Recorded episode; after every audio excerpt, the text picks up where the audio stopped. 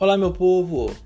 À primeira vista, chega a ser estranho o comportamento de Jesus neste fato da mulher pagã que pede a cura de sua filha.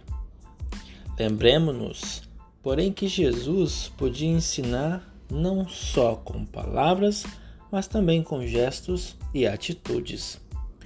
No caso, queria ensinar que nossa oração tem que ser persistente, iluminada pela fé, pela entrega nas mãos de Deus, que sempre fará o melhor para nós.